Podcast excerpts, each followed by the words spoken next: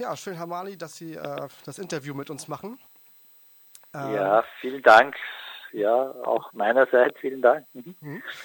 Ähm, genau, es geht ja um die erste Hälfte des Interviews, wollen wir mit äh, ihrem, uns Ihrem neuen Buch kümmern, Teheran Wunderland, was äh, ich äh, mhm. mit sehr viel Spannung gelesen habe. genau, ich stelle es einmal okay. kurz vor. Äh, genau, Ihr letztes Buch, Teheran Wunderland, erzählt ja eine fiktive Geschichte. Im Mittelpunkt stehen drei Brüder und deren Erlebnisse während einer Revolution. Einem der drei Brüder, der Feine, wird von, also der wird der Feine genannt, wird äh, eine Art politischer Gerichtsprozess gemacht in dem Buch der Ich-Erzähler des Romans darf bei diesem Prozess anwesend sein. Das Ganze findet in einer äh, Gaststätte statt, die Deutsche Gemütlichkeit. Es gibt dann noch mhm. äh, weiteren Verlauf, kommt dann noch ein Umerziehungslager, ein besonderes Umerziehungslager äh, ins Gespräch. Dieses ist der jüngste Brüder äh, inhaftiert, wenn man so sagen darf, in Anführungsstriche. Mhm. Genau. Und der dritte Bruder, der Grobe, der, der, erzählt selber nicht so viel, der wirkt wie so ein drohender Richter. Genau. Ja. genau. Und äh, ja, am Ende des Romans wird es halt wieder sehr surreal, wie in vielen Büchern von Ihnen. Mhm. genau, die Erzählebenen ja. verschwimmen, die deutschsprachige Provinz spielt eine Rolle, das halb ja. äh, fiktive, halb sehr real wirkende Teheran und der, der, dessen Religion, ne, eine Anspielung auf den Islam sicherlich. Äh, die Identität der Protagonisten scheint zum Ende hin zu verschwimmen. Es wird unlogisch, sehr mhm. irrational, mhm. traumhaft. Gesellschaftlich verboten und tabu tabuisierte Sexualität nimmt im Verlauf des Buches eine zunehmend bedeutende Rolle ein. Nicht zuletzt bildet mhm. es einen Knotenpunkt von politischen Ereignissen und einen sehr individuellen, psychoanalytischen, man kann sagen, äh, Traumdeutung. Genau. Wie steht da beides im Zusammenhang? Das ist die erste Frage. Diese äh, politischen Ereignisse, die yeah. auch eine Entsprechung haben und genau diese äh, psychoanalytischen Vorgänge. Yeah. Mhm. Ja, also bevor ich äh, versuche, Ihre erste Frage zu beantworten, wollte ich nur eine kleine Anmerkung nur machen zu Ihrer Einleitung, zu Ihrer Vorstellung äh, des Romans, dem ja. ich äh, ansonsten völlig zustimme und ähm, die ich sehr gut finde. Ich würde vielleicht, das ist natürlich auch eine Einschätzungssache bei, bei Ihrer Einschätzung, dass ähm, diese Revolution, von der die Rede ist äh, in, in Teheran Wunderland, dass die mit der Revolution im Iran, mit der realen Revolution von 1979 nahezu identisch sei, finde ich ein, ein bisschen übertrieben. Das ist aber in der Tat ein bisschen schwer, äh, hier zu sagen, wie viel, äh, wie viel hier die Realität äh, und die Fiktion, also wie ähnlich die sich sind. Es gibt tatsächlich äh, viele, viele Berührungspunkte, aber auch durchaus Unterschiede, wobei ähm, das fällt mir jetzt gerade spontan ein, sind diese Unterschiede ähm, äh, oder existieren diese Unterschiede ja nicht nur zwischen der Fiktion im Roman und der Realität, sondern auch äh, innerhalb äh, der verschiedenen Fraktionen, die, die real teilgenommen haben an der Revolution. Also konkret meine ich damit, dass die Linken zum Beispiel äh, oder viele iranische Linke immer wieder behaupten, dass ihnen diese Revolution gestohlen worden sei. Also jetzt in der Realität, nicht im Roman. Äh, Im Roman kommt das, glaube ich, auch vor. Also dass die behaupten ja, das war ursprünglich sozusagen eine, eine linke Revolution und die, die, die Klerikalen, die Mullahs, die Religiösen haben uns diese Revolution gestohlen. Das ist einfach ein anderes Narrativ. Äh, ich, mhm. ich finde, das ist äh, äh, ein Gerücht. Das, das ist, die Revolution war von Anfang an eine islamische Revolution. Ähm, und die Linken haben natürlich tatkräftig versucht mitzumischen und auch mitgemischt und haben auch durchaus wichtige Beiträge geleistet dazu, dass diese Revolution gesiegt hat. Aber äh, zu behaupten, das sei sozusagen anfangs eine linke Revolution, die dann pervertiert wurde, dem würde ich widersprechen. Aber nun zurück zu Ihrer Frage. Mhm. Da hätte ich zunächst einmal eine Verständnisfrage zu Ihrer Frage. Wenn Sie sagen, ja. wie steht beides in Zusammenhang? Meinen Sie Sexualität und Politik oder, oder welche beiden Aspekte meinen Sie? Äh, ja, das war gemeint, also diese äh, gesellschaftlichen Ereignisse, die in dem Buch beschrieben werden. Ja. Äh, und die so, kann man sagen, so vielleicht den Hintergrund bilden von der sexuellen Handlung, die ja zum Ende hin einen äh, zentralen Punkt spielt. Ja, ja, genau. Also die gesellschaftlichen Ereignisse einerseits und, und äh, Sexualität und das Thema Sexualität andererseits. Das im Zusammenhang betrifft, spielt ja äh, in der Realität jetzt wiederum äh, des Irans, also sowohl ähm, sozusagen während äh, der Revolution von 1979 aber auch in den 40 Jahren seit 1979 äh, in, der iranischen Gesellschaft äh, die Sexualität eine wirklich sehr zentrale Rolle. Ich meine, sie hat natürlich auch vorher, wie in allen Gesellschaften, eine mhm. wichtige Rolle gespielt. Das ist nicht auf den Iran beschränkt, aber da gibt es eine spezifische Rolle, die äh, die Sexualität hier spielt. Ich habe einmal einen längeren Text geschrieben mit dem schönen Titel Vögeln ist schön. Ich, deshalb, ich darf deshalb sagen, schöner Titel, weil er nicht von mir stammt. Beide Teile, äh, ähm, Vögeln ist schön, war eine Parole der 68er Bewegung. Warum wir aber nicht fliegen, ist in Anlehnung an den österreichischen Dramatiker Werner Schwab entstanden. Und in diesem Text geht es genau darum, also äh, um, die, um den Zusammenhang zwischen Sexualität und gesellschaftlichen Umwälzungen, speziell Revolutionen. Und ich ähm, untersuche, wäre jetzt ein bisschen übertrieben, aber ich behandle dabei verschiedene Revolutionen, beginnend mit einer, mit einer mythischen Urrevolution, in, äh, sozusagen ein, ein Theoret, eine theoretische Fiktion in gewisser Weise von Sigmund Freud. Ja. Und zwar ist es dieser Mythos, dieser theoretische Mythos von der Urhorde. Und in dieser Urhorde gab es einen Urvater, ähm, so Freud, der sozusagen alle Frauen besaß und die Söhne, diese Brüder quasi, die wurden dann vertrieben. Und die haben sich dann zusammengerafft äh, und äh, so, so lautet dieser Mythos und haben diesen Urvater ermordet und, und auch noch aufgegessen, weil sie Kannibalen waren und so weiter, um in Besitz dieser Frauen zu kommen, um nicht mehr von diesem Urvater praktisch äh, unterdrückt zu werden. Und diese Revolution ist dann auch gescheitert, weil die Söhne dann äh, laut Freud ähm, dann von Reue erfüllt waren und dieser, dieser tote Urvater wurde dann mächtiger als der Lebendige und das sei dann laut Freud der Ursprung der Kultur und der Religion. Also dieser tote Urvater wurde zu Gott. Fiktion ist natürlich eine Fiktion, weil so in dieser Form kann es buchstäblich nicht stattgefunden haben, aus verschiedenen Gründen. Mhm. Aber das ist eine sehr interessante theoretische Fiktion. Also schon diese Urrevolution war eigentlich eine rein sexuelle, weil der Vater wurde ermordet, um damit die Söhne in den Besitz dieser Frauen kommen, was dann nicht wirklich funktioniert hat, laut mhm. Freud.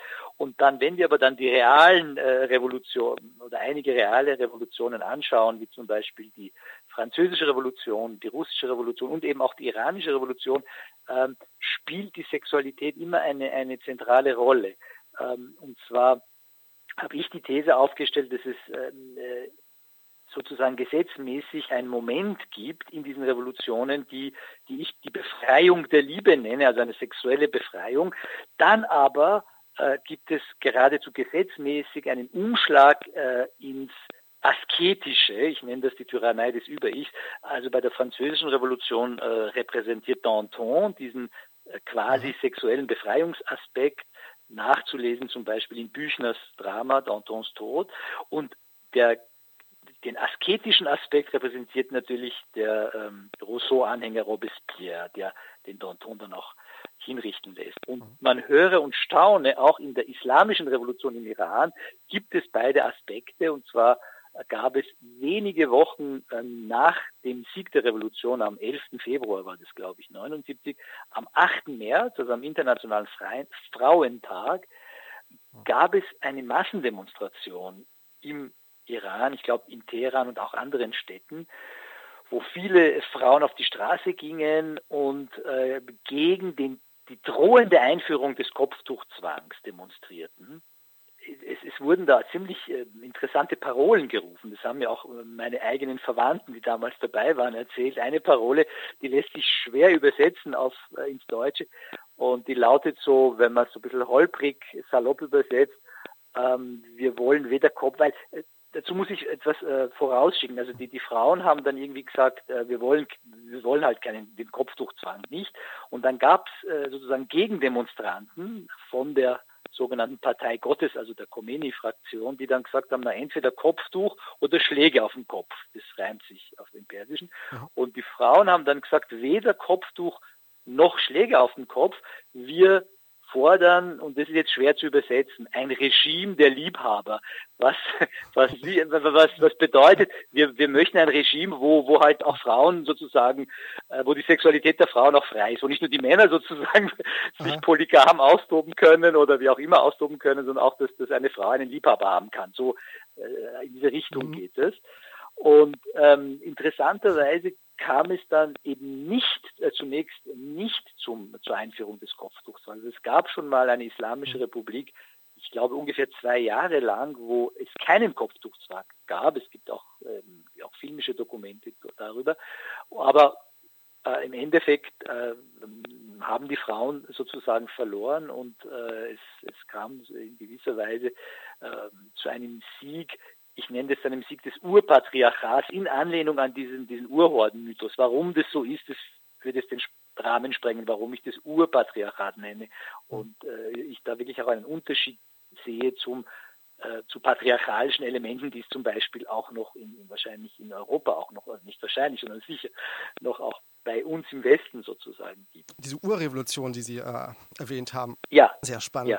Da wollte ich äh, nachfragen. Genau, ich habe das, äh, diese habe ich auch schon gehört von Freud. Da war allerdings nicht die Rede von Revolution. Das war so eine ähm, Nee, nee, dieses Wort Revolution verwendet er, er ziemlich sicher nicht. Das ist ja. sozusagen, das ist von mir. Also das Revolution äh, zu nennen, diesen Urvatermord.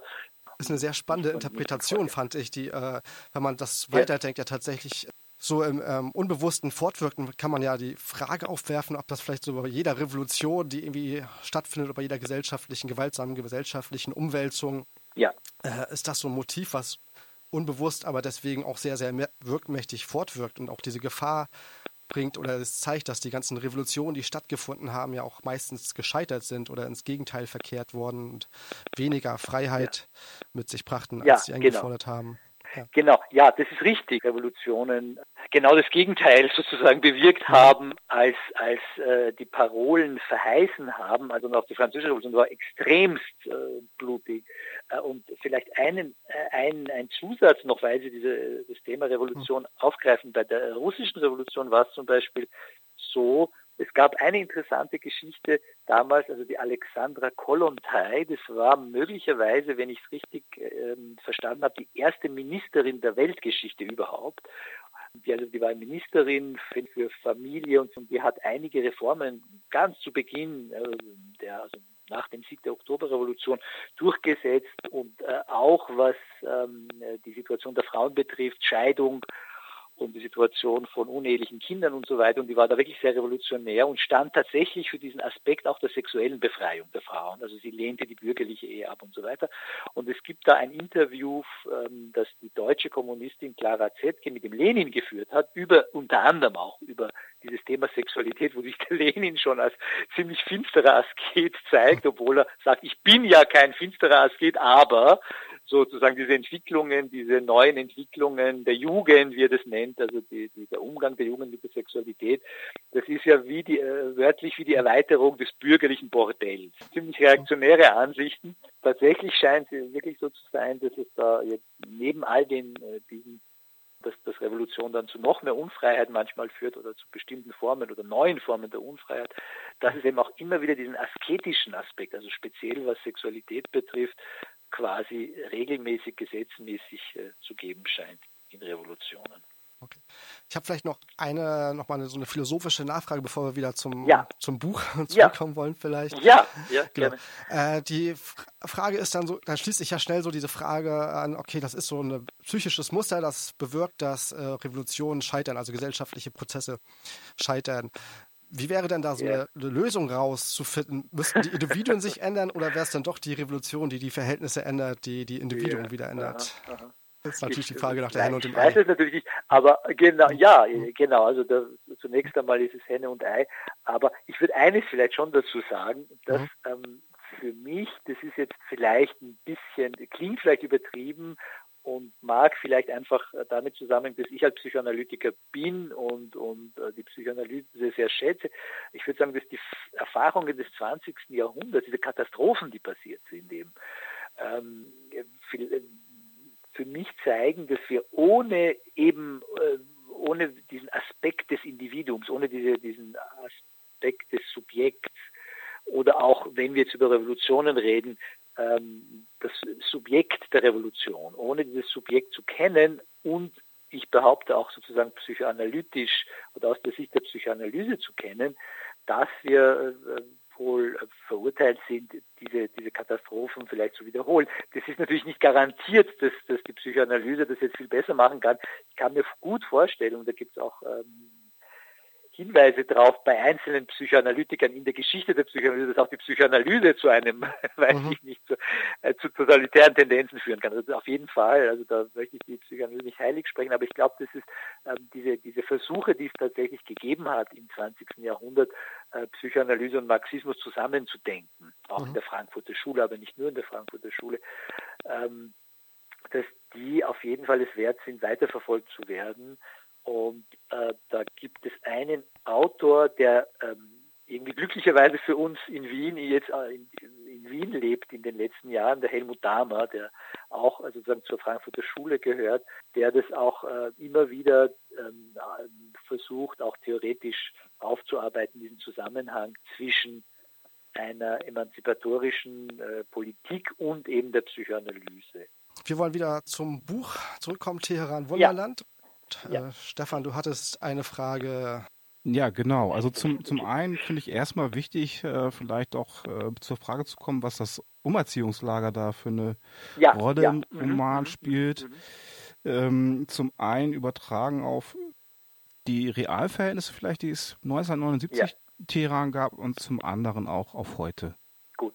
Ja, gerne. Also über das Umerziehungslager gibt es wirklich einiges zu sagen. Ich möchte aber noch grundsätzlich äh, so ein, zwei Punkte zum, zum, zum gesamten Rahmen des Romans äh, vorausschicken. Das ja. eine ist, und das äh, hat auch mit der Antwort auf die Frage äh, über das Umerziehungslager zu tun, ich bin sozusagen ein naiver Schriftsteller in dem Sinn, dass ich mir jetzt nicht, im, im, also nicht vorab überlege, wie, wie soll sich die Handlung entwickeln und, und wohin soll das Ganze führen, sondern es gibt ähm, meistens irgendein ein Ereignis, irgendein Erlebnis, irgendeinen Auslöser und ähm, es kann auch eine Melodie sein oder äh, im Fall von Teheran Wunderland war es meine Teilnahme vor, vor bald zehn Jahren an einer Demonstration in Wien aus Solidarität mit den Massenprotesten 2009 im Iran, die ihrerseits äh, ausgelöst worden waren durch gefälschte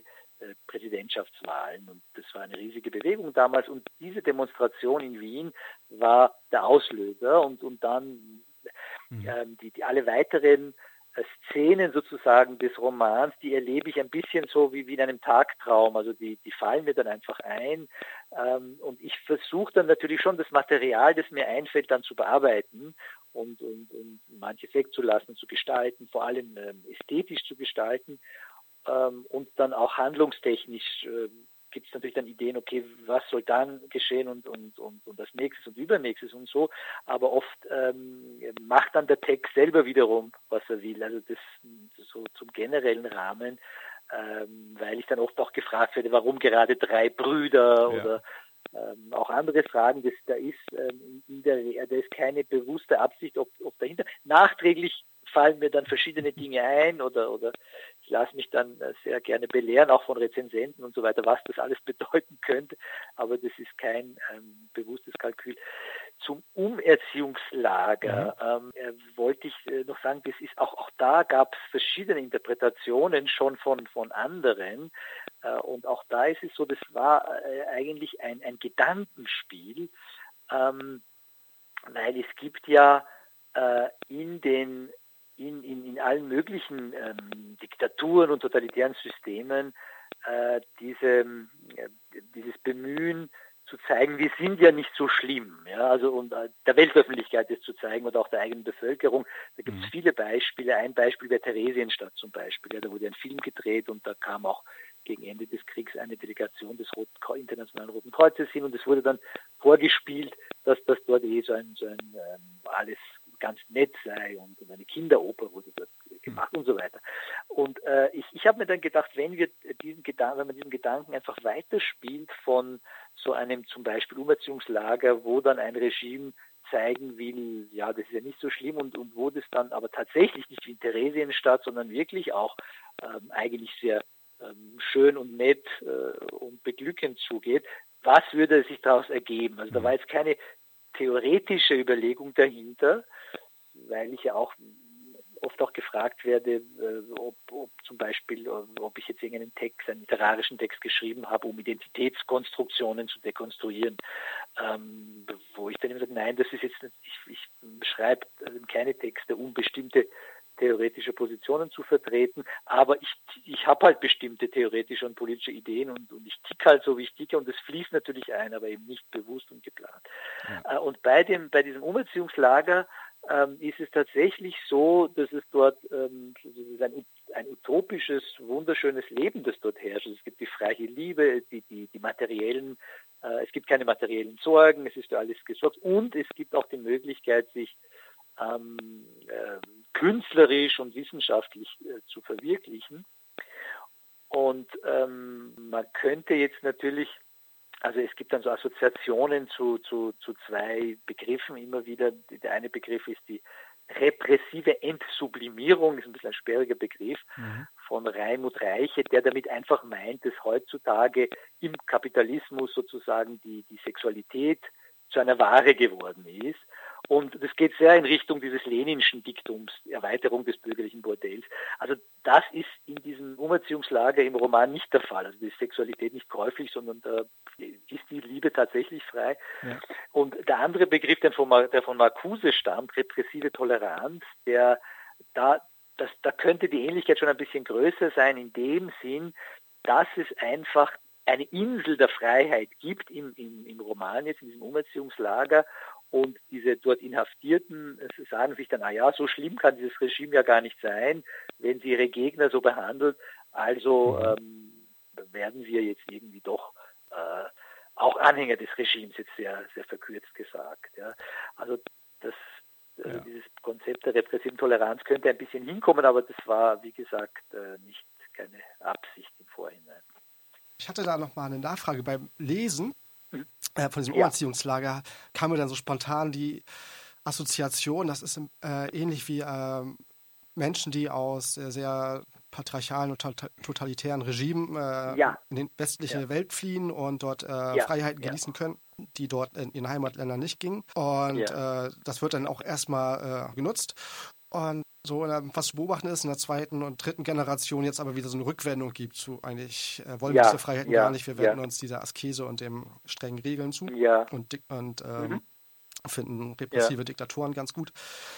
Ähm, da kam mir hatte ich so die Idee, ist vielleicht das auch gemeint ein Stück weit, dieser Prozess? Ja, ja. ja das, ist eine, das ist ein sehr spannend, das ist ein, wirklich ein neuer Gedanke, den Sie äußern. Den finde ich sehr, sehr spannend. Den hatte ich noch nicht und den haben auch andere Leute, äh, die, die mit mir über den Roman gesprochen haben, aber Rezensionen geschrieben haben, nicht. Ich finde den sehr spannend. Da gibt es eine sehr reale Entsprechung zu dem, was Sie sagen, jetzt nicht äh, in, in, im Bereich, also im Bereich der Migration wohl auch, aber es gibt da noch ein anderes Beispiel in den USA, das sind die Amish People, das ist so eine fundamentalistische, weiß ich nicht, Sekte in Amerika. Und bei diesen Amish-Bibeln, die, die sehr sozusagen technikfern, glaube ich, leben in, in, in, eigenen Siedlungen und so, die haben die Tradition quasi, dass sie die also junge Menschen, ich weiß nicht, wie alt die genau sind, 18 oder so oder 16, 17, die werden dann sozusagen freigelassen und die können dann, und die nennen das Rumspringer, also so, das ist so ein, ein, ein altertümliches Deutsch, also die können so quasi frei herumspringen, wie sie wollen und es ist tatsächlich so, dass in den USA diese Partys, die diese ähm, Amish-Jugendlichen, diese quasi jetzt in die Freiheit verbannten Amish-Jugendlichen feiern, tatsächlich zu den wildesten gehören. Ja, also das ist Aha. wirklich eine sehr spannende Geschichte. Und in, ich weiß nicht, 80 Prozent der Fälle kehren die tatsächlich wieder zurück. Also nicht erst in der zweiten, dritten Generation, Aha. weil die einfach mit dieser Freiheit nicht zurande kommen. Das ist ein sehr raffiniertes Konzept, äh, natürlich bösartig raffiniert, würde ich sagen, weil die mhm. eben jahrelang, äh, also von, von Geburt aus in dieser Unfreiheit leben, dann werden sie hinausgestoßen äh, in die Freiheit, so im Sinn von ja, oder, oder die sogenannte Freiheit, schaut euch das einmal an und ihr werdet ja sehen, das kann ja nicht gut enden und tatsächlich endet es dann oft nicht gut, weil die das eben einfach nicht gewöhnt sind. Aber das, was Sie dann noch angesprochen haben, speziell äh, mit der zweiten, dritten Generation, das, das gibt es natürlich auch. Speziell was den Iran betrifft, mhm. ähm, würde ich aber sagen, dass das dann nicht zutrifft, weil da gab es ja vor der Revolution schon eine äh, durchaus ähm, sehr säkulare Gesellschaft, ja, und die nicht nur, wie, wie, wie, wie häufig behauptet wird, die im Westen irgendwie, äh, das waren nicht nur die oberen 10.000, sondern das war wirklich eine breite Mittelschicht, die tatsächlich sehr säkular und in gewisser Weise sehr westlich und sehr modern gelebt hat. Ich kann mich da noch selber als Kind an, an vieles erinnern. Und das wurde da, und, und diese, diese seltsame Revolution, ähm, äh, die aus, äh, sozusagen auf den ersten Blick sehr unzeitgemäß erscheint, 1979 brachte dann sozusagen ein, also Rückfall ins Mittelalter ist nicht korrekt, weil es ist nicht ein mittelalterlicher Staat, sondern durchaus ein moderner Staat, also die Islamische Republik, aber durchaus mit, mit wirklich sehr archaischen Elementen. Und man muss daher dazu sagen, äh, an der Stelle, dass es im Iran ja vor über 100 Jahren, also 1906, eine eine demokratische Revolution gegeben hat gegen die damals herrschende, also absolut herrschende Dynastie der Qajaren und äh, das war eine blutige, jahrelange Revolution. Und an deren Ende äh, wurde dann eine vorwiegend säkulare, also nicht 100 Prozent, aber vorwiegend säkulare Verfassung eingeführt nach belgischem Vorbild. Und äh, das ist es und es wurde dann ein es gab auch damals auch eine religiöse Bewegung innerhalb dieser oder eine Konterrevolution gleichzeitig und der Führer dieser Konterrevolution wurde aufgehängt. Das mhm. kommt also ein Mullah, das, das war der Vorgänger vom Khomeini. Und das ist ja wirklich sehr bemerkenswert, dass zu Beginn des 20. Jahrhunderts es im Iran eine demokratische, säkular, vorwiegend säkulare Revolution gibt äh, und äh, gegen Ende des 20. Jahrhunderts dann eine in gewissem Sinne archaische, rückwärtsgewandte islamische Revolution. Was ja auch ja auch so eine äh, verzögerte Backslash dann ist. So, also Freiheiten, ja. die da waren, ja. dann wieder abschaffen. Ich denke ja immer, dass ähm, wenn so Freiheiten abgeschafft werden, also so, die ja mit ja. Freiheiten, die mit Individualität zusammenhängen. Und ja. Äh, Individualität ja auch, äh, auch eine negative Seite hat, sehr viel Kälte und äh, Einsamkeit mit sich bringt, dass das so der Motor eigentlich auch ist, diese Kälte und diese äh, Einsamkeit vielleicht auch gar nicht äh, aushalten können, sozusagen, dass das so der Antrieb von vielen ist. Ja, würden ja. Sie mir zustimmen? Oh, ja. Ja. ja. absolut. Ich würde Ihnen das sehr zustimmen. Hm. Das, äh, ich glaube, das sieht man immer wieder, das, was Sie gerade beschreiben, diese, diese ähm, Schwierigkeit, diese fundamentale Schwierigkeit der Freiheit. Der, äh, zum Beispiel, wenn Sie sich anschauen, die, die Sklavenbefreiung in den USA. Ne? Also die mhm. wurden ja, ähm, ich kann mir vorstellen, äh, dass es äh, zum Beispiel, dass viele äh, Sklaven damals äh, es mitunter, sage ich mal, und äh, wenn sie eine weiße Herrschaft hatten, die halt ähm, humanistisch eingestellt waren. Und, das, das, kommt ja zum Beispiel auch bei Tom Sawyer vor, nicht? Diese, also sehr netten weißen Herren und so, ja. dass die es vielleicht besser hatten, momentan, also in dieser speziellen Situation, dieser ähm, vielleicht auch Ausnahmesituationen, als dann, wie sie äh, praktisch ähm, äh, arbeitslos waren oder, oder sich verdingen mussten als Industriearbeiter. Also dass, dass dieser Übergang zu einer äh, Freiheit und ich würde natürlich sagen, dass der, auch der Übergang vom Feudalismus zur frühen Industrialisierung, dass das tatsächlich eine Emanzipation war, auch die bürgerliche Revolution und die, der frühe Kapitalismus und Industrialisierung, aber natürlich zunächst einmal äh, viele und nicht nur zunächst einmal, auch später sehr viele Aspekte dann hatte, die dann äh, sehr, sehr, sehr unangenehm waren und dann diese Sehnsucht äh, natürlich äh, mhm. entstehen lassen nach, nach der vergangenen Unfreiheit, die manchen dann einfach gemütlicher äh, erscheinen mag. Ja. In dem Buch wird ja einmal von äh, religiösen Faschismus geredet. Das Teheran äh, unterliegt einem religiösen oder die Revolution ist ein, äh, geprägt vom religiösen Faschismus. Da die Frage, ist ja. das von Ihnen so eine äh, literarische Zuspitzung oder äh, Provokation ja. oder ist es tatsächlich, sehen Sie das ja. so, dass der Islam in so einer fundamentalen Ausprägung Aha. eigentlich faschistisch oder wie Faschismus ist?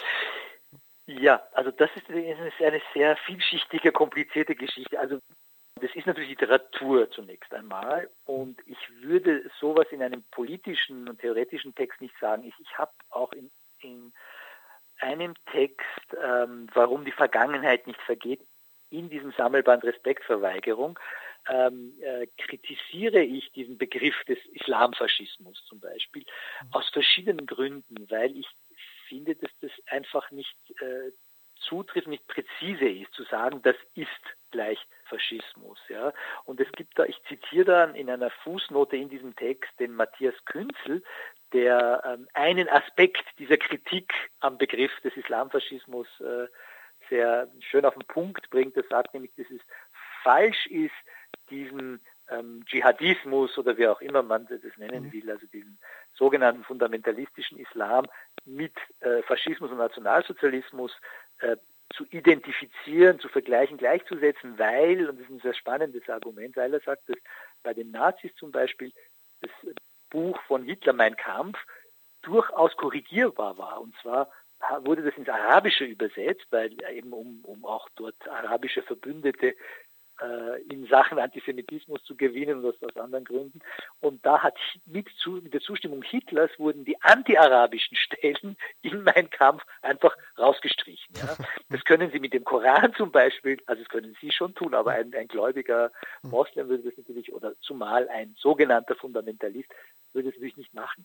Und damit will er zeigen, dass hier diese ähm, ja, wie, wie soll man das nennen, einfach die Verbindlichkeit sozusagen des, des Glaubens natürlich noch stärker ist beim, bei einem religiösen Menschen allgemein oder speziell beim Islam, wo ja der Koran als direkt als das Wort Gottes gilt, im Unterschied zum Beispiel zu den Evangelien, die ja nicht direkt äh, sozusagen die Worte Jesu Christi wieder ist. Christus wird halt zitiert, aber das äh, sie mhm wissen, das ist jetzt nicht direkt sozusagen aus dem Munde Gottes.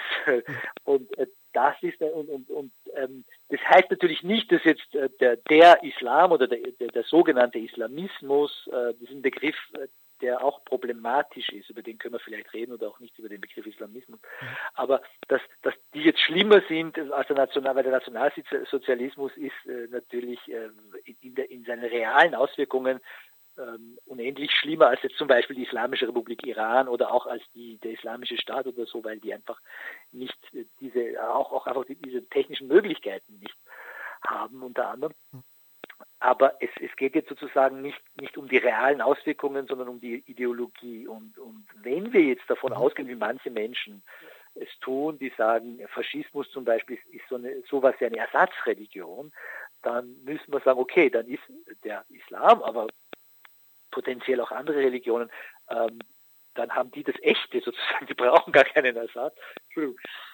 Und ich würde das eben, also ich sehe diese Frage jetzt nicht so, ähm, so, so zunächst einmal so in einer Bewertung, dass man jetzt sagt, ja, was ist jetzt schlimmer und so. Mhm. Ähm, aber, und ich habe gesagt, das ist eine komplizierte, äh, vielschichtige Sache. Äh, und, und warum ähm, das auch in dem Roman dann vorkommt, gut, natürlich im Roman müssen Sie halt unterscheiden zwischen der Position des Autors, des Erzählers und der einzelnen Figuren eines Romans. Also insofern äh, ist das natürlich nicht meine Position, wenn in dem, im Roman das gesagt wird. Aber ähm, und ich würde, wie gesagt, diesen Begriff auch, auch in keiner Diskussion verwenden, weil ich es eben unpräzise finde mhm. und letztlich falsch finde. Aber ich ähm, kann mir das schon vorstellen, wie, wie viele ähm, Kollegen, Freunde sagen, dass dieser Begriff Faschismus in Zusammenhang mit, mit dem sogenannten politischen Islam sehr wohl dazu führen kann, dass Menschen sozusagen äh, wachgerüttelt werden, in dem Sinn, dass das jetzt nicht einfach halt äh, ein Teil einer fremden Kultur ist, diese, dieser Islam oder diese Art des politisch inszenierten Islams, äh, weil die Menschen äh, haben, weil, müssen das halt hinnehmen, weil das gehört, ist halt ein unabänderlicher Teil oder ein Stein gemeißeltes Schicksal, äh, weil dem einfach nicht so ist. Und, und also insofern ist es gut, wenn man dann, also kann es sozusagen vielleicht in, in manchen Diskussionen zielführend sein, hier mit dieser mit mhm. diesem sehr starken Begriff des Faschismus hineinzufahren und sagen, ja hoppla, das ist ja nicht ähm, das ist ja nicht sozusagen ein Schicksal, das man hinnehmen muss. Ein, ich möchte dann doch noch eine ähm, mhm.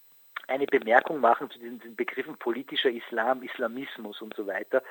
Ähm, ist auch ein schwieriges Problem, weil ich mir durchaus sagen, also ich bin kein Politikwissenschaftler und auch kein Islamwissenschaftler und ich lasse lasse mich gerne belehren, wenn, wenn äh, bestimmte Leute, die sich wissenschaftlich mit diesen Dingen beschäftigen, dann sagen, okay, es macht schon Sinn, von Islamismus zu reden. Äh, das Problem ist aber unter anderem auch die Verwendung dieses Begriffs in der breiten Öffentlichkeit und, und das wird in der Regel oder sehr oft einfach jenseits jeglicher, jeglichen Bezug zur Realität verwendet. Ja. Also mhm. ein Beispiel, äh, das ich auch ähm, äh, beschrieben habe in meinen Texten, ist, äh, dass ein, äh, der die Zeitung Der Standard, für den ich auch äh, immer wieder schreibe, die hatten einfach ein, eine, äh, ein paar Jugendliche gezeigt vor ein paar Jahren, also auf einem Foto, und die haben eine Flagge in der Hand. Und dann steht drunter Jugendliche mit islamistischer Symbolik. Und auf dieser Flagge steht nichts anderes als das Glaubensbekenntnis aller Muslime, nämlich es gibt keinen Gott außer mhm. äh, Allah und äh, Mohammed ist ein Prophet. Ja? Und das wird dann sozusagen, äh, also das ist einfach ein, ein, ein die, die, die Bekenntnisformel des Islams. Hm. Und, und das jetzt sozusagen als islamistisch zu bezeichnen, zeigt einfach, dass ich je nachdem, wie, wie es mir gerade recht ist oder wie ich es gerade brauche, einfach die, diese, diesen Begriff Islamismus verwende. Und meistens ist es so, dass, dass, dass alles, was irgendwie problematisch und schwierig ist, also ich weiß nicht, Terror oder, oder das so, wenn, wenn, wenn in bestimmten Gesellschaften wie im Iran oder ähm, in anderen Ländern der, Is der Islam an die Macht kommt, dann nenne ich das dann Islamismus, um mehr oder weniger bewusst zu sagen, okay, der Islam ist an und für sich gut und alles, was irgendwie problematisch ist, ist dann Islamismus. Das geht dann so weit, dass, dass in Diskussionen auch äh, sogenannte Feministinnen, sage ich einmal ganz äh, äh, polemisch, mhm. ähm, die dann sagen, also äh, äh, wenn sie von patriarchalen äh, Strukturen sprechen, sagen, die sind islamistisch, also patriarchale Strukturen in islamischen Gesellschaften werden dann als islamistisch bezeichnet, was natürlich besonders absurd ist, weil diesen Begriff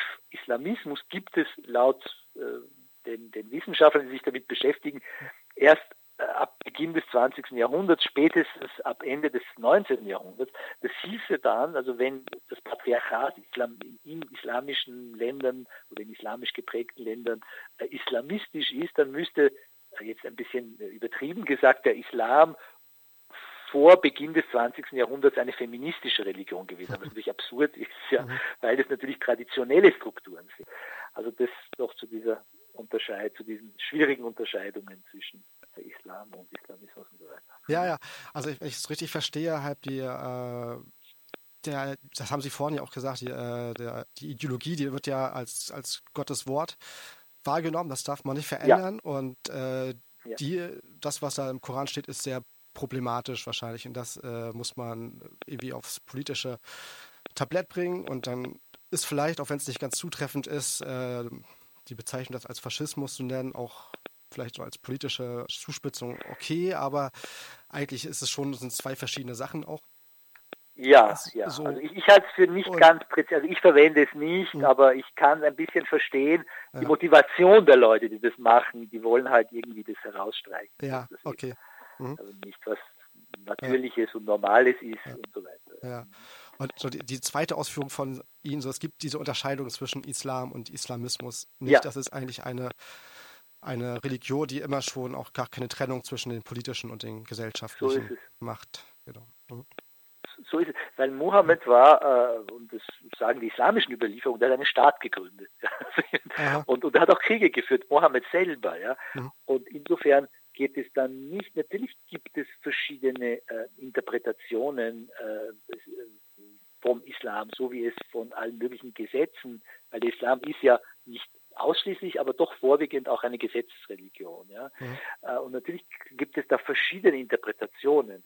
Und Sie können auch ein Gesetz, Sie können auch das Steuerrecht verschieden interpretieren. Davon leben die Steuerberater. Ja? Mhm. Das heißt nicht, dass es da keinen Interpretationsspielraum gibt, aber es ist halt ein fundamentaler Unterschied äh, zwischen äh, jener Interpretation, die dann ähm, ein islamisches Gesetz interpretiert, äh, oder zum Beispiel, wenn Sie jetzt, um ein ganz anderes ein Beispiel aus, einer, aus, einem anderen Bereich zu nehmen, ähm, die, die Johannesoffenbarung beispielsweise, wo, wo der Text einfach äh, irgendwie als symbolisch aufgefasst wird und, und wo es gar nicht klar ist, wovon überhaupt die Rede ist. Und dann gibt es ganz verschiedene Interpretationen. Oder wie wenn Sie jetzt im, sei es jetzt im Koran, sei es in einer nicht-koranischen Tradition, sie das Gesetz haben, äh, jemand, der vom Islam abfällt, äh, dem, der ist sozusagen, der muss mit dem Tode bestraft werden. Das ist noch einmal eine ganz andere Geschichte, das jetzt zu interpretieren, als mhm. eben nicht unbedingt wörtlich gemeint sind, wörtlich nimmt. Mhm. Ähm, aber was den Islam betrifft, äh, das ist vielleicht auch noch ganz wichtig, dass ich das hinzufüge, damit Missverständnisse vermieden werden.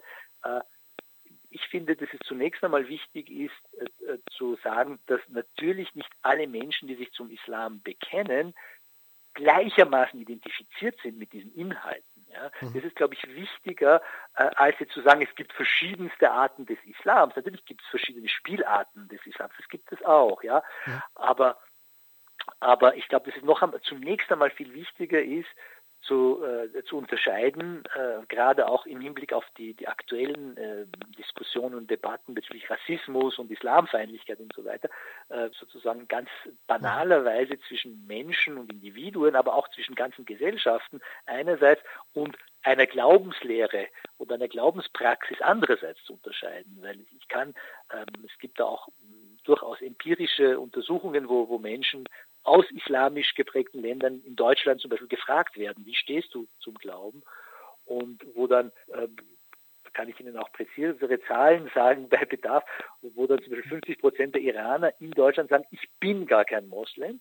Und die, von den anderen 50 Prozent, die sagen, ja, ich bin schon Moslem, eine große Zahl, der sagt, ja, ich bin zwar Moslem, aber nicht gläubig, zum Beispiel. Oder ich bin zwar Moslem, aber ähm, Religion spielt keine große Rolle in meinem Leben oder so. Also da gibt es einfach verschiedene und, und verschiedene Grade der Identifikation mit einer Glaubenslehre und das muss man auch immer mit einbeziehen, wenn, wenn es dann darum geht, okay, ähm, wenn ich jetzt etwas über den Islam sage oder etwas kritisch über den Islam sage, ist das jetzt gegen diese einzelnen Menschen gerichtet, die vermeintlich oder tatsächlich Moslems sind oder nicht. Äh, da, da muss man einfach diese, diese eigentlich sehr banale Unterscheidung treffen zwischen einer Glaubenslehre und Glaubenspraxis äh, mhm. und, und, und, den einzelnen Menschen, die äh, mhm. sich dazu bekennen oder äh, denen zugeschrieben wird, dass sie sich dazu das bekennen. Und vielleicht gar nicht so sehr sind. Und vielleicht gar nicht so sehr sind, ja. ja. Mhm. Da sind wir auch schon bei der äh, Debatte um den Islam. Da haben wir auch einige Fragen zu. Ja, in dem Essay, warum wir über den Islam nicht reden können, entwickeln Sie eine sehr ja. differenzierte Sicht über die Tabuisierung von Islamkritik. Sie zeigen ja. auf, dass sobald der Islam kritisiert wird, Sprechverbote, die jede Diskussion unterdrücken, erfolgen. Ja, was ja. ist so nach Ihrer Sicht denn der Hintergrund von diesen Sprechverboten? Ja, ähm, das ist eine sehr, sehr wichtige Frage. Ähm, ich würde sagen, es gibt, es gibt ähm, zwei, äh, zwei Hintergründe sozusagen. Äh, auf den ersten Blick scheint es ja so zu sein, dass dieses Sprechverbot, diese Tabus als Reaktion vieler Linker und Liberaler auf den Diskurs des neuen Rassismus der Rechten äh, mhm. entstanden sind. Und das ist auch nicht falsch, das so zu sehen, aber das ist unvollständig und einseitig und vielleicht trifft es noch nicht das Wesentliche. Aber ich fange mal mit diesem ersten Punkt an, eben mit dieser Reaktion von vielen Linken und Liberalen auf den Diskurs des, des neuen Rassismus. Ich muss dazu sagen, dass, dass es zwar richtig ist, dass, dass diese linken und liberalen äh, Zeitgenossen zwar richtig erkennen, dass der Diskurs der, äh, der, der, mhm. der neue rechte Diskurs äh, in Sachen Islam tatsächlich rassistisch ist, also dem stimme ich auch völlig zu, nur ähm, äh, machen Sie dabei einen, einen sehr folgenschweren Fehler. Sie können nämlich nicht wirklich angeben, äh, inwiefern dieser neue rassistische Diskurs der Rechten rassistisch ist. Der ist nämlich nicht deshalb rassistisch und kann natürlich nicht deshalb rassistisch sein, weil diese ähm, Vertreter des neuen rechten äh, Rassismus eine bestimmte Glaubenspraxis oder Glaubenslehre ablehnen. Denn die Ablehnung einer Glaubenslehre oder Glaubenspraxis oder auch der Anhänger einer bestimmten Religion fällt dann entweder in die Kategorie religiöser Hass, was natürlich mindestens genauso, genauso abzulehnen ist wie Rassismus, mhm. aber es ist was anderes und wir können auch vielleicht darüber sprechen, warum es sehr, sehr wichtig ist und auch praktisch wichtig ist, diese Dinge zu unterscheiden. Ja, es, reicht nicht zu sagen, das ist beides böse, also brauchen wir das nicht mehr zu differenzieren. Oder aber, also eine Ablehnung einer bestimmten Glaubenslehre oder Glaubenspraxis kann aber auch äh, in die Kategorie Religionskritik fallen. Aber zunächst einmal natürlich nicht in die Kategorie Rassismus.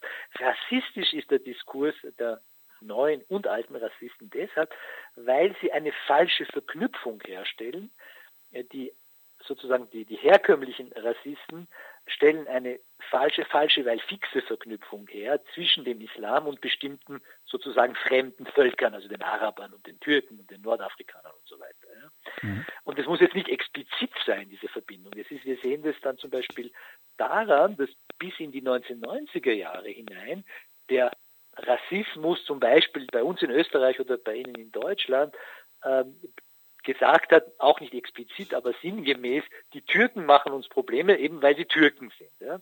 Und seit 9-11 und seit dem Erstarken des politischen Islams, des sogenannten politischen Islams, äh, sagen die Vertreter des neuen Rassismus, die Türken und die Araber und die Nordafrikaner machen uns Probleme, weil sie Moslems sind mhm. oder Muslime sind oder wie auch immer. Und natürlich waren die zum Beispiel die Türken auch in den 90er Jahren in ihrer Mehrheit wohl Moslems. Das hat sich jetzt nicht wesentlich verändert, aber diese Zuschreibung hat sich verändert und diese, wie ich es immer wieder in meinen Texten in Anlehnung an, an die Wiener Philosophin Isolde Karim nenne, äh, diese volle Identifizierung ja, von Individuen oder von Gesellschaften mit dem Islam. Und das ist etwas zutiefst Rassistisches. Rassistisch ist genau das, dass ich sozusagen ein, eine ganze Gesellschaft oder Individuen äh, reduziere auf diesen Faktor und wo ich eben gar nicht weiß im Vorhinein, ob, ob diese Person dann subjekt oder wie diese Person subjektiv ähm, dazu steht. Eine andere Art dieser, äh, dieser fixen und falschen Verknüpfung ist der wirklich der, der tatsächlich neue Rassismus, der ein, ein Rassismus ohne Rassen ist, wie es so schön heißt, also ein sogenannter kultureller Rassismus, in dem Sinn, dass sozusagen der Islam in die Kategorie fremde Kultur fällt und ähm, die, der Begriff, den die von der Kultur haben, ist aber paradoxerweise eigentlich oder entspricht im Grunde dem Begriff der Natur in dem Sinn, weil Natur ist ja etwas, was wir als fix, unabänderlich und, und eben fix verknüpft mit bestimmten Individuen oder, oder, oder Gesellschaften imaginieren. Natürlich ist auch die Natur nicht fix. Das hm. wissen wir nicht erst seit der Biotechnologie. Aber jetzt in der, in der ideologischen oder in, in, in der Vorstellung, in unserem, unserer, unserer Alltagsvorstellung haben, gibt es äh, diese Idee, dass die Natur sozusagen etwas Fixes ist, von Natur aus, ne, sagen wir. Und das Problem bei, bei diesen ganzen Islamdiskussionen ist, dass auch der, der neue Rassismus, der vielleicht nicht biologisch argumentiert und nicht primär biologisch argumentiert, sondern kulturell und kulturalistisch, mhm. dass dann die, die linken und die liberalen äh, äh, wohlwollenden äh, und weltoffenen Zeitgenossen, ja, das meine ich jetzt gar nicht zynisch, sondern die, die meinen es ja wirklich gut, dass die dann genau äh, diesen Identitätsvorgaben und diesen kulturalistischen Vorgaben der Rechten Folge leisten, weil sie dann beginnen, über den Islam zu diskutieren. Ja? ja. Und das heißt aber, dass ich diese, diese Identität, äh, diese Identifizierung dann schon mitmache, beziehungsweise gar nicht in Frage stelle und dann beginne zu, äh, über den Islam zu diskutieren. Das ist vor kurzem hat ein, ein, ein Freund von mir ähm, ist in diese Falle gegangen und hat mir seine Facebook äh, Diskussionen praktisch äh, per Mail geschickt und gesagt, ja, ich habe da, der hat halt mit rechten, irgendwelchen rechten äh, Ressentiment geladenen Hetzern über den Islam diskutiert und die haben gesagt, im Islam ist es so, äh, oder irgendein afghanischer Prediger hätte dann behauptet, eben wenn jemand vom Islam abfällt, muss halt getötet werden. Und dieser Freund von mir hat dann gesagt, ach, das kann er sich nicht vorstellen, das sagt halt der eine und das ist ja der Islam, es gibt ja nicht den Islam und hin und her. Und dann hat er begonnen, äh, darüber zu diskutieren. Und was hier oft passiert, ist, dass äh, leider manchmal die rechten Rassisten sich dann, äh, was die Fakten betrifft, manchmal besser auskennen als die wohlwollenden linken und mhm. liberalen Kritiker des Rassismus.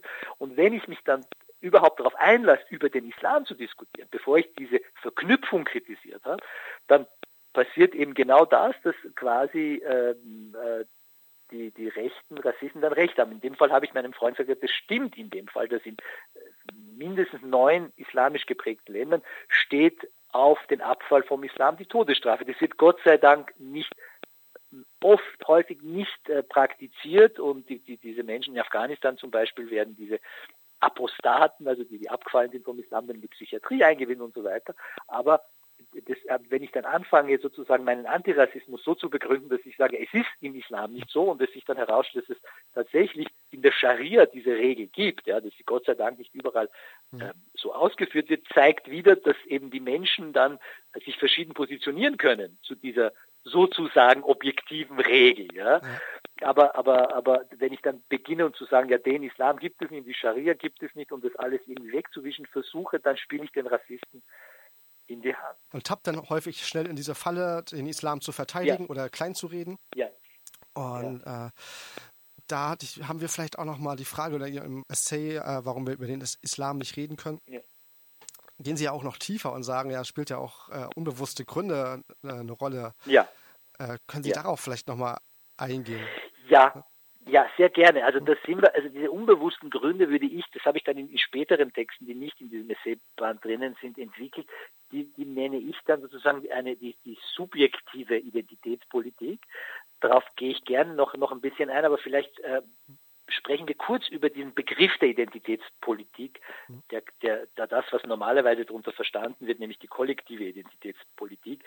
Ähm, es gibt da einen sehr, sehr guten Text von einem syrischen ähm, äh, linken Intellektuellen, der heißt Sami Al-Kayal und von dem gibt es meines Wissens nur einen Text im Deutschen, äh, der äh, sich mit, mit, mit den Linken und ihrer Haltung zu Syrien auseinandersetzt. Und er beschreibt sozusagen die Entstehung der, Identität, dieser Identitätspolitik ähm, seit den 70er Jahren im, im, sozusagen im Bewusstsein der Linken oder im, im Denken der Linken. Und um es jetzt sehr zu verkürzen, äh, geht es darum, dass bis zu den 70er Jahren sozusagen für, für die meisten Linken die Arbeiterklasse sozusagen die, die, die Bevölkerungsgruppe war, die sie befreien wollten, weil dort sich sozusagen die Hauptwidersprüche des Kapitalismus zeigen und mhm. diese Idee äh, herrschte, dass wenn, wenn die Arbeiterklasse befreit ist, dann ist damit die Befreiung der gesamten Emanzipation der ganzen Gesellschaft verbunden. Das ist natürlich eine Idee, die man sehr kritisieren kann, aber das war halt die Idee. Und aus verschiedenen Gründen kam es dann, sagt Al-Kayal, äh, seit den 70er Jahren veränderte sich der Kapitalismus, er nennt das Kapitalismus der flexiblen Akkumulation und es wurden dann äh, sehr viele Minen und, und Fabriken geschlossen, es, es, gab die Globalisierung, äh, die Dienst, der Dienstleistungssektor wurde wichtig, die, die Kommunikationstechnologien, Mikroelektronik und, und, und, und.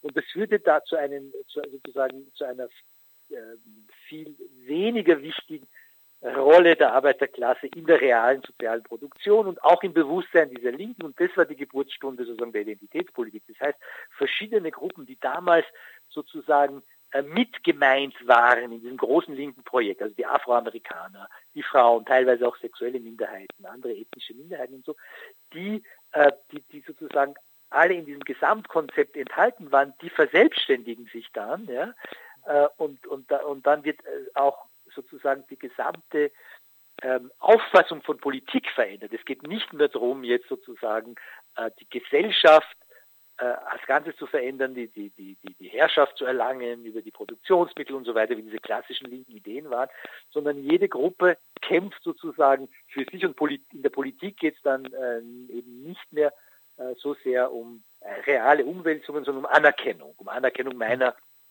Anliegen und meines, meiner Erzählung als Angehöriger einer bestimmten äh, kulturellen äh, eines bestimmten kulturellen Kollektivs. Und dieses Muster oder die, diese, diese, diese Ideologie oder diese Koordinaten spielen eine sehr große Rolle bei der sozusagen Position, die, die äh, viele Linke haben in Sachen Islam, weil, weil auch sozusagen, wie Al-Kayal auch schreibt, äh, so, die sogenannten Muslime, wie er sagt, dann auch in, in, äh, in der Imagination dieser Linken zu so einer unterdrückten Gruppe werden. Ja? Mhm.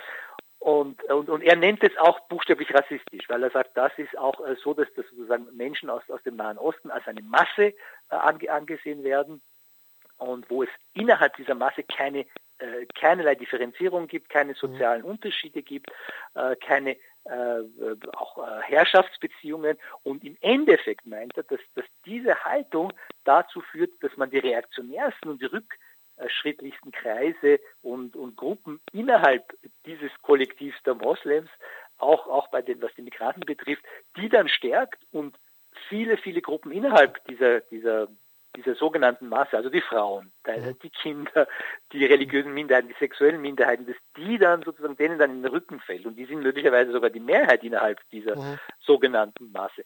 Und jetzt zu den, äh, und das ist natürlich auf jeden Fall ein, ein, ein, ein Nährboden für diese Tabus. Weil wenn ich jetzt davon ausgehe, das ist jetzt eine unterdrückte Minderheit und diese Minderheit als Masse sehe und dann noch identifiziere mit dem Islam und sie gar nicht als Personen sehe, mhm. sondern als sozusagen ein, ein Kollektivsubjekt oder wie auch immer namens Islam, äh, dann erscheint mir natürlich jede Kritik am Islam als Glaubenslehre oder Glaubenspraxis als rassistisch, weil ich da diese Verknüpfung habe. Mhm. Was aber diese äh, tiefere, unbewusste, wie Sie gesagt haben, mhm. Ebene betrifft, die ist natürlich komplizierter. Ähm, da geht es, würde ich einmal sagen, um die Position des Subjekts in der gegenwärtigen Phase des Kapitalismus. Und die ist ja, äh, wenn wir zum Beispiel den Bereich der Arbeit ansehen, ich behaupte jetzt einmal auch wieder, wieder etwas plakativ und, und, und simplifiziert, wenn wir jetzt ein paar Jahrzehnte zurückgehen, war es tendenziell eher so, dass viele Menschen zum Beispiel gearbeitet haben, oder ihre Arbeitskraft verkauft haben, um es marxistisch zu sagen, um mhm. einfach ihren Lebensunterhalt zu verdienen. Ja? Mhm.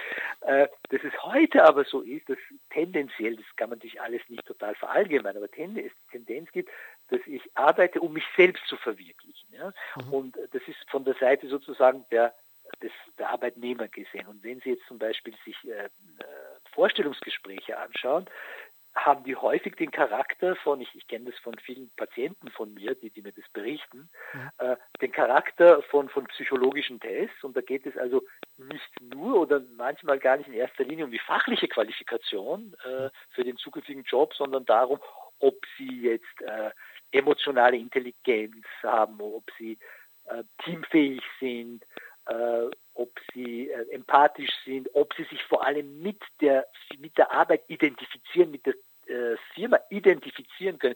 Das heißt, es ist dann so, als, als, als ob sie ihre Seele verkaufen würden und nicht ihre Arbeitskraft. Ja. Mhm. Also noch, noch einmal eine Stufe äh, in gewisser Weise schlimmer, als wenn ich nur meine Arbeitskraft verkaufe. Und es hat zum Beispiel äh, vor einigen Jahren in den USA ein Experiment gegeben, da haben, gegeben, da haben verschiedene Unternehmen ihren Arbeitgebern ein Jahr lang freigestellt, so viel Urlaub zu nehmen, äh, so viel sie wollen. Und es ist insofern äh, bemerkenswert, dass in den USA der gesetzliche Urlaubsanspruch äh, zwei Wochen beträgt, je nach Bundesstaat, mhm. glaube ich, sogar teilweise auch niedriger. Und das Ergebnis war äh, seltsamerweise, dass manche noch weniger Urlaub genommen haben und, und äh, beziehungsweise auf jeden Fall nicht mehr Urlaub genommen haben, mhm. wie gesetzlich äh, vorgesehen. Und das sind ähm, äh, aus meiner Sicht, äh, und, und das sagt nicht nur ich, das sind eigentlich asketische Ideale, ja. die hier äh, sehr offensichtlich sehr immer wichtiger werden in der Gegenwartskultur. Gleichzeitig erleben wir uns paradoxerweise als hedonistisch und konsumistisch. Das zeigt sich aber in vielen Bereichen, dass es hier asketische Ideale gibt. Auch über die Sexualität könnten wir da reden. Da gibt es ganz spannende Untersuchungen. Das ist mhm. auch schon wieder zehn Jahre, über zehn Jahre her, ähm, die das sexuelle Verhalten von Männern untersucht. Äh, 2008 verglichen mit ähm, den, äh, also mit den 80er Jahren, also 30 Jahre vorher und verschiedene Altersgruppen. Mhm. Und es zeigt, um es jetzt äh, zusammenzufassen, wirklich einen drastischen Lustverlust. also die haben dann einfach gefragt, wie oft schlafen sie in der Woche mit ihrer Partnerin? Und dann haben sie es einfach gezählt, also ganz mhm. naturwissenschaftlich. Und äh, das es zeigt einen Lustverlust, wenn man das so nennen will, von bis zu zwei Drittel. Und die haben das natürlich versucht zu interpretieren und haben dann, kommen dann nicht sehr überraschend zu dem Ergebnis, es hat mit, mit der Welt der Arbeit zu tun, dass also das ganze Libido, psychoanalytisch gesprochen, das ganze Begehren in die Arbeit fließt. Ja.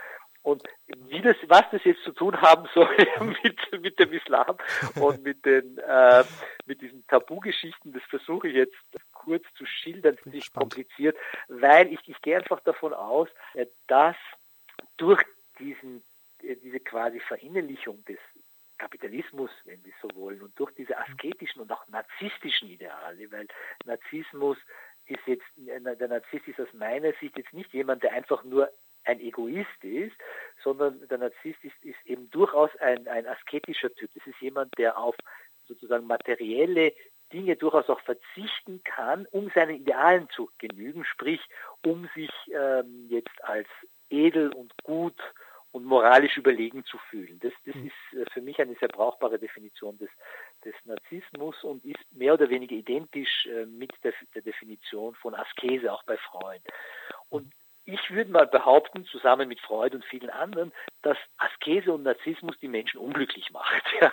Und dass ein tiefes Unbehagen äh, entsteht. Äh, Freuds äh, Hauptwerk äh, in der kulturkritischen Kategorie nennt sich ja das Unbehagen in der Kultur. Und dass dieses Unbehagen, es ist ein Unbehagen, das wir empfinden am Kapitalismus, an der Moderne, an der Zivilisation. Mhm. Und dass das dann äh, auch dazu führt, also sozusagen das, was wir als das andere empfinden, zu idealisieren, ja, und zu, zu ähm, glauben dann, dass sozusagen andere Kulturen, seien es äh, sozusagen irgendwelche Naturvölker oder, oder interessanterweise auch die sogenannte islamische Kultur, dass die irgendwas haben, was wir nicht haben, beziehungsweise dass wir dann diesen Genuss, den wir selber nicht haben, diesen ähm, Genuss jetzt auch im Sinn von ähm, so ein Ideologiegenuss kann man vielleicht sagen. So eine ja, Ideologiegenuss, ja, Ideologiegenuss, aber auch sozusagen diese, dieser Aspekt, und das ist jetzt sozusagen so eine psychoanalytische, psychoanalytische Sichtweise, dass die ähm, sozusagen ähm, asketische und narzisstische Ideale, die ja davon, dazu führen, dass sie letztlich davon absehen, in der realen Welt erfolgreich zu sein. Ja, also so nach dem Motto, ich bin zwar ein Verlierer, aber ich bin edel und gut. Und es zeigt sich jetzt äh, vielleicht nicht so direkt, aber, aber diese ganzen Geschichten, die ich Ihnen über die Freizeit und über die Arbeit erzählt habe, die gehen ja alle in eine asketische Richtung, dass ich sozusagen äh, nicht zu Tode arbeite und, und dafür kein, kein, kein, kein äh, erfülltes Sexualleben habe zum Beispiel. Ja. Und äh, alles das führt zu, seinem, zu seinem äh, generellen Unbehagen und wir tendieren dann dazu, quasi auf andere, sogenannte andere Kulturen dann irgendwelche Ideale zu projizieren und zu glauben, die haben es besser. Und das ist auch mit äh, verantwortlich für dieses äh, Tabuverhalten, diese Idealisierung äh, führt dann auch dazu, dass man dann äh, sagen, alle auch überhaupt Traditionen und, und fremde Traditionen zumal und Kulturen irgendwie heilig spricht und äh, dann eben äh, nicht kritisieren darf im ja. Extrem. Wir haben in unseren vorherigen Sendungen, hatten wir eine Sendung über Siegfried Krakauer, der in den 20er ah, Jahren ja. in den ja. 20er Jahren ja so die These aufgestellt hat, so die Religion ist jetzt durch die moderne, also die christliche Religion ist so äh, zurückgedrängt, die spielt keine große Rolle mehr. Man ja. hat nicht mehr so dieses mystische Bedürfnis und kann jetzt alles vermessen ja. und äh, rational erklären. Ja. Aber, und äh, dadurch ist aber so ein äh, Bedürfnisverlust entstanden. Irgendwie hat der Mensch dann doch so ein spirituelles ja. Bedürfnis, ja. irgendwie so ein äh, aufgehoben im Glauben und irgendwie was mehr als den schnöden Mammon, sag ich mal, äh, für sich zu spüren, ja, was ja auch sehr schön war.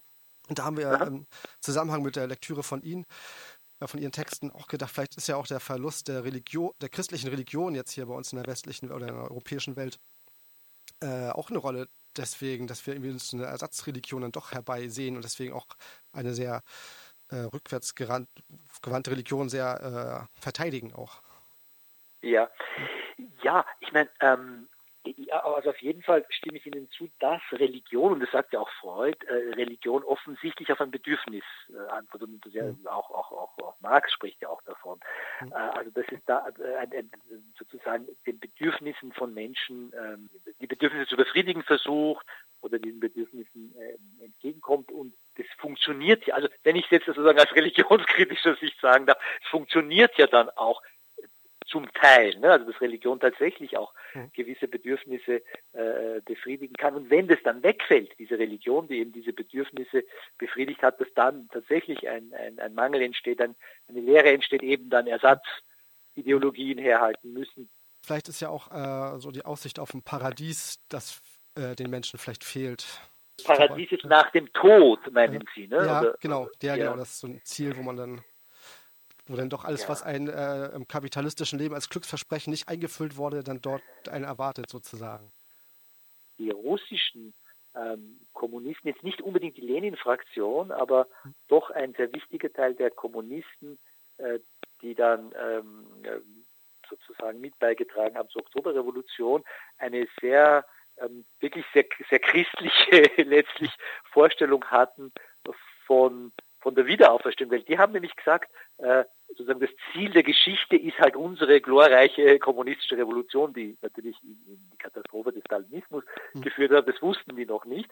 Und die waren dann sozusagen voller Euphorie und haben gesagt, okay, jetzt werden wir bald siegen oder haben wir gesiegt. Und aber die vorangegangenen Generationen, all die Jahrhunderten, Jahrtausenden zuvor. All diese Generationen haben gelitten und haben durch ihr Leiden erst ermöglicht, dass wir quasi, also auf deren Schultern stehen wir und haben die Revolution zum Siege geführt. Und die Revolution ist erst dann vollendet, äh, wird erst dann zum Paradies auf Erden, ne, wenn auch die Toten wieder auferstehen. Mhm. Das klingt jetzt vollkommen verrückt, ja. aber es gab tatsächlich, äh, ich, ich habe die Zahl jetzt nicht im Kopf, aber ich, es waren, glaube ich, 20, 30 oder über 40 Institute in oh. der Sowjetunion, ja, äh, die sich mit der mit äh, verschiedenen Themen beschäftigt haben, also Unsterblichkeit, aber auch mit dem Thema Wiederauferweckung äh, der Toten. Ja? Und es ging dann so weit, es klingt alles völlig verrückt, aber das ist real, es ging dann so weit, dass die sich gedacht haben, wenn dann diese ganzen Toten wieder auferstehen, wo die, da haben wir keinen Platz für. Und da hat es einen Menschen gegeben, der, der, der gesagt hat, die müssen wir auf andere Planeten irgendwie verfrachten. Und der hat sich dann mit Raketentechnologie beschäftigt und der wird der Vater der sowjetischen Raumfahrt. Also tatsächlich hat, dass die sowjetische Raumfahrt real erfolgreich war, also die haben ja tatsächlich dann Raumfahrt betrieben, äh, gründet darauf, dass, dass die diese, diese verrückte Vorstellung hatten, wir möchten die Toten wieder auferstehen und dann gab es auch Experimente mit Unsterben also Leben und immer jung ja. und so weiter. Und das sind aber tatsächlich sehr religiöse Vorstellungen, also da braucht man gar nicht tief zu graben, um zu schauen, dass das natürlich sehr, sehr religiöse Vorstellungen sind, die die haben. Ich dachte jetzt auch, das wäre eine kleine Sekte, aber es scheint ja dann doch eine größere Kraft gewesen zu sein, gesellschaftliche. Nee, nee, das ist ganz spannend. Also Biokos, wenn Sie das Stichwort Biokosmisten äh, mhm. googeln, äh, kommen sehr, sehr spannende Dinge. Das war wirklich ein Freund vom Lenin, war einer dieser Biokosmisten und er hat zum Beispiel versucht, mit Bluttransfusionen äh, die Menschen zu verjüngen und ist selber dran gestorben, also hat das Gegenteil erreicht. Da kann man ja eine Netflix-Serie draus machen, sag ich. Ja, ja, ja, absolut. Also das ist ja genau, genau.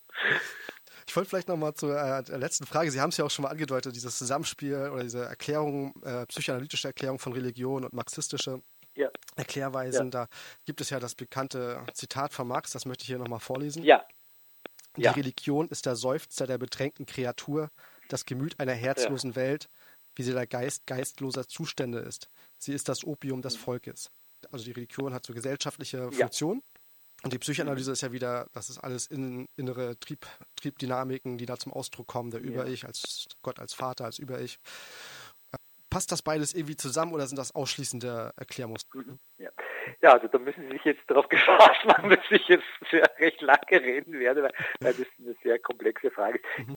Wenn, wenn Sie sagen, die Psychoanalyse würde ähm, Religion als ähm, äußeren Ausdruck innerer Triebdynamiken auffassen, äh, da muss ich äh, äh, den französischen Ethno-Psychoanalytiker Octave Manoni ins Spiel bringen, ähm, der zwei Formen des Glaubens äh, unterschieden hat. Vor, äh, das könnte man so mit Bekenntnis übersetzen oder Bekenntnisglauben und Croyance, das ist Glauben oder es wurde auch mit Aberglauben übersetzt, was ein bisschen missverständlich ist. Und ähm, äh, der Robert Pfaller, das ist ein äh, sehr wichtiger österreichischer Philosoph und theoretischer Psychoanalytiker und ein guter Freund von mir, der hat äh, auf der Grundlage dieser Theorien von Manoni sich mit diesen zwei Formen des Glaubens beschäftigt und, und äh, der Bekenntnisglaube ist äh, Pfaller zufolge äh, oder hat die, den Charakter, dass das Subjekt selbst mit bestimmten Glaubensinhalt identifiziert ist und aus dieser Identifikation mit seinem Glauben Selbstachtung bezieht. Und jetzt sind wir wieder beim Thema Narzissmus. Also es kommt dann in der Terminologie der zweiten Freudschen Triebtheorie bei dieser Identifizierung zu einer Zunahme an sogenannter narzisstischer Libido äh, auf Kosten sogenannter Objektlibido. Ich übersetze das gleich ins, ins Alltagsdeutsche. Das heißt nichts anderes als die Zunahme an Selbstachtung mit einem verringerten Interesse an real existierenden Objekten der Außenwelt einhergeht. Ja, das, das war das, das Thema, was wir vorhin besprochen hatten. Ja. Mhm. Also ich bin jetzt nicht nur so sehr interessiert daran, ein gutes Leben im materialistischen Sinne zu haben, als sozusagen Bekenntnisgläubiger, sondern an, an, an diesen narzisstischen Idealen, also dass ich eben zum Beispiel äh, ein guter, edler Mensch bin. Das muss in keiner Weise nur religiös sein. Also ich kann auch natürlich eben auch durch Selbstverwirklichung in meiner Arbeit, einfach indem ich ein guter Journalist bin oder was auch immer oder ein guter Psychoanalytiker und daraus äh, einfach Stolz und Selbstachtung beziehen. Und dieser Bekenntnisglaube ist laut äh, Pfaller prinzipiell lustfeindlich und eben mit asketischen Idealen äh, verknüpft. Die andere sozusagen das äh, der andere Pol äh, und diese andere Form des Glaubens, dieser die sogenannte Croyance oder oder wie es Pfaller ein bisschen bisschen ungeschickt, behaupte ich mal, übersetzt, Aberglauben, bei dem sind die Subjekte nicht mit ihrem mit ihrem, ihrem in Anführungszeichen Glauben identifiziert. Ich weiß natürlich, dass wenn ich ein Fußballspiel im Fernsehen verfolge, die Spieler äh, meines äh, Lieblingsvereins nicht, nicht hören können, wenn ich da ihnen Ratschläge gebe. Aber ich, ich tue das einfach. Also ich verhalte mich äh, so, und, und, und mein, bin aber mit meinem Verhalten natürlich nicht identifiziert. Wenn mich jemand fragt, na, glaubst du, dass, dass das irgendeine Auswirkung hat auf das Spiel, sage ich natürlich nein, das ist ein Blödsinn. Ja? Und äh, diese, ähm, diese zweite Existenzform des Glaubens äh, ist interessant, also diese Croyance ist interessanterweise eher äh, in, in, in, traditionellen und älteren Formen des Glaubens zu, zu, zu sehen. Äh, also diese Äußerlichkeit der Rituale gehört dazu. Zum Beispiel äh, typisch sind diese buddhistischen Gebetsfahnen. Ja. Das, das ist sozusagen der eher diese archaischeren Formen der Rituale und diese, diese, dieser Bekenntnisglauben ist tendenziell etwas Neueres. Und jetzt kommen wir zu Marx, ja, ähm, diese Stelle von Marx, die Sie jetzt zitiert haben, ähm, in dieser Rede von der Religion als Seufzer der bedrängten Kreatur, als Gemüt einer herzlosen Welt, als Geist Zustände und eben vom Opium des Volkes. Äh, wenn diese Aussage von Marx äh, den Anspruch erhebt, irgendeine Entsprechung in der Realität zu haben, äh, setzt das natürlich voraus, eine bestimmte, eine ganz spezifische Form der Religiosität, nämlich eine eben eine verinnerlichte Form, eben diesen Bekenntnisglauben, und zwar eben den Protestantismus, ne? also den Idealtypus des Bekenntnisglaubens. Und, und, und in, in dieser selben äh, Schrift, also das ist die Einleitung der Kritik der hegelischen Rechtsphilosophie, sagt Marx, über den Protestantismus folgendes. Äh, er sagt, Luther hat die Pfaffen in Laien verwandelt, weil er die Laien in Pfaffen verwandelt. Er hat den Menschen von der äußeren Religiosität befreit, weil er die Religiosität zum inneren Menschen gemacht hat. Also diese Verinnerlichung ist die Voraussetzung dafür, dass Religion als Protest gegen das Elend wahrgenommen werden kann. Äh, und nicht nur wir dann äh, an, an, dieser, auch in diesem selben Text sagt, er sagt, das religiöse Elend ist in einem der Ausdruck des wirklichen Elends und zugleich die Protestation gegen das wirkliche Elend. Und ich würde sagen, also nicht bloß Ausdruck des Elends, sondern Religion kann natürlich auch Komplize und Co-Produzent von Unterdrückung und Elend sein und sozusagen dieses bedrängende Element. Also wenn ich jetzt sage, Protest, äh, Seufzer der bedrängten Kreatur, ist Religion zum Beispiel jetzt äh, in einigen Ländern der Islam, so zum Beispiel im Iran, ist Religion äh, äh, der Faktor, der dieses Bedrängen überhaupt produziert. Ja? Und mhm. auch im Islam gibt es natürlich auch äh, diesen Aspekt auch der Verinnerlichung, also der Mystik und so weiter. Und auch dort kann ich mir gut vorstellen, dass, dass auch äh, bestimmte Menschen äh, zum Zuflucht ergreifen vor der Religion, um gegen die Herrschaft der Religion zu protestieren. Das gibt es auch, ja. Aber ich glaube, dass wir den anderen äh, Teil äh, nicht äh, vergessen sollen. Und noch etwas zum, zum Abschluss, äh, dass, dass diese Verinnerlichung natürlich nicht, das behaupte ich jetzt mal, nicht in erster Linie dazu führt, dass die Menschen dann eben ähm, protestieren äh, Grund, auf der Grundlage der Religion gegen die Herrschaft, sondern diese Verinnerlichung von Herrschaftsideologie führt in erster Linie zu einer Stabilisierung und Reproduktion der Herrschaft. Also wenn sich die Subjekte identifizieren mit, mit bestimmten Ideologien, kann das äh, eben auch vor allem dazu führen, dass die Herrschaft stabilisiert wird. Also genau das Gegenteil. Gibt es weitere ja, Bücher oder ja. Texte von Ihnen in Zukunft? Ja, ja. Ja, also zwei kann ich schon ankündigen. Im Herbst äh, wird eine neue Essaysammlung erscheinen unter dem nicht so überraschenden Titel, warum wir Linke über den Islam nicht reden können. Das ist zumindest so geplant. Vielleicht überlegt sich der Verlag oder überlegen wir, also ich, der Verlag und ich es noch anders, aber so ist der geplante Titel. Und es geht in dieser Essaysammlung eben auch, wie wie schon vorhin erwähnt, darum, was uns unser Reden über den Islam, über uns auch sagen mag und auch um die Themen komplexe Kulturalismus und Identitätspolitik. Und in einem der Texte, den ich vor wenigen Wochen fertig geschrieben habe, geht es um die Situation sogenannter bedrohter Völker, also um indigene Ethnien und mhm. ähm, auch Sprachen, die vom Aussterben bedroht sind. Mhm. Und das zweite Projekt ist, daran schreibe ich schon seit Jahren, ist, ist der Roman Zizek in Teheran. Äh, Sie kennen ja Slavoj Žižek, theoretischer wiederum Psychoanalytiker und Philosoph, den ich äh, nicht alles, was er sagt, aber das meiste, was er sagt, das schätze ich sehr. Ich hoffe, dass dieser Roman Zizek in Teheran 2020 fertig sein wird. Und auch in diesem Roman geht es, wie der Titel schon sagt, wieder um Teheran. Und dieses Teheran ist wiederum, wie bei Teheran Wunderland, nicht identisch mit, dem, mit der real existierenden Stadt Teheran und auch nicht mit dem Iran, aber es gibt natürlich Berührungspunkte mit Teheran und dem Iran. Und es geht wieder um Revolution, diesmal aber anders als in Teheran Wunderland um diese zweite Revolution, die diese Brüder in Teheran Wunderland anstreben, aber es wird dann nicht konkretisiert. Aber in Teheran, äh, in Zizek in Teheran äh, nimmt diese zweite Revolution dann tatsächlich Gestalt an, ähnlich wie in Ungläubig. Das ist mein erster. Und vielleicht noch ähm, ein paar andere, zwei, drei andere Ebenen, die da eine Rolle spielen oder eine andere Ebene. Es geht auch, auch wiederum ähnlich wie in Ungläubig um den Einfluss von Sprache, genauer von verschrifteter Sprache auf die menschliche Gesellschaft. Äh, also es ist dann so, das ist natürlich auch ein Thema, das, das mit, mit, mit Religion oder mit Offenbarungsreligionen zu tun hat wo ja eben diese heiligen Schriften im Judentum, im Christentum, im Islam eine unglaubliche Wirkkraft haben, also für Außenstehende geradezu unheimliche Wirkkraft über Jahrhunderte und Jahrtausende hinweg. Und das kann natürlich für einen Außenstehenden auch etwas Verrücktes haben, diese, diese, diese, dieser Einfluss, dieser quasi magische Einfluss von Texten auf, auf Menschen und auf Gesellschaften.